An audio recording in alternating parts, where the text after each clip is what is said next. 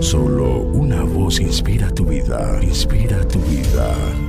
Una voz de los cielos, con el pastor Juan Carlos Mayorga. Bienvenidos.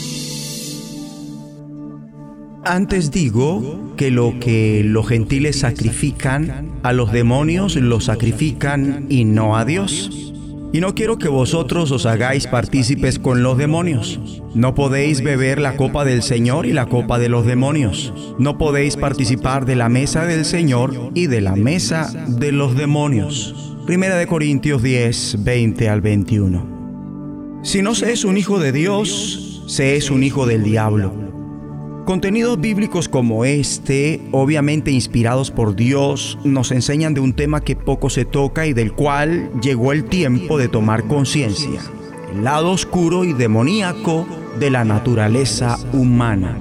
Mi amable oyente, quienes no creen en Jesucristo como dicen las escrituras definitivamente tienen nexos con los demonios. Hay una estrecha relación entre ellos y los demonios están bajo el poder de Satanás. Dijo el apóstol Pablo también, pero si nuestro evangelio está encubierto, entre los que se pierden está encubierto en los cuales el Dios de este siglo cegó el entendimiento de los incrédulos, para que no les resplandezca la luz del Evangelio de la gloria de Cristo, el cual es la imagen de Dios. Y en Efesios 2, versículo 1 al 3 dice, y Él os dio vida a vosotros, cuando estabais muertos en vuestros delitos y pecados, en los cuales anduvisteis en otro tiempo, siguiendo la corriente de este mundo, conforme al príncipe de la potestad del aire, el espíritu que ahora opera en los hijos de desobediencia entre los cuales también todos nosotros vivimos en otro tiempo en los deseos de nuestra carne, haciendo la voluntad de la carne y de los pensamientos, y éramos por naturaleza hijos de ira, lo mismo que los demás. Y en Colosenses 1, versículo 13 al 14 dice,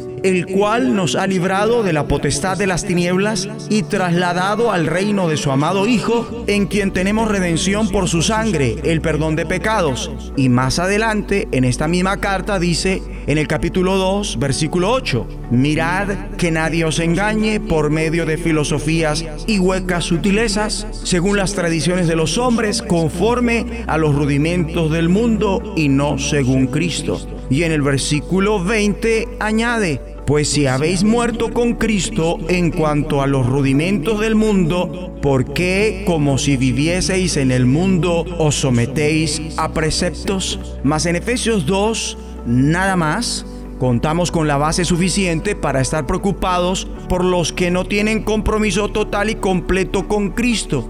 Allí está escrito de forma contundente que el príncipe de la potestad del aire, sin lugar a dudas, se está refiriendo a Satanás, es el espíritu que ahora opera en los hijos de desobediencia. Hijos de desobediencia puede significar hijos desobedientes y es una expresión fuerte en la que la desobediencia parece estar personificada y los seres humanos que adrede ignoran o transgreden las leyes divinas son presentados como sus hijos.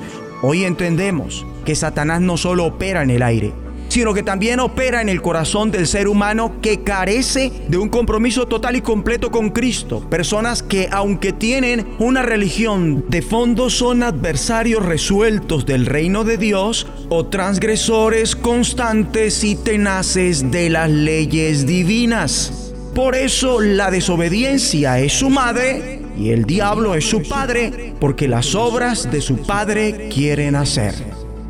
Debemos orar.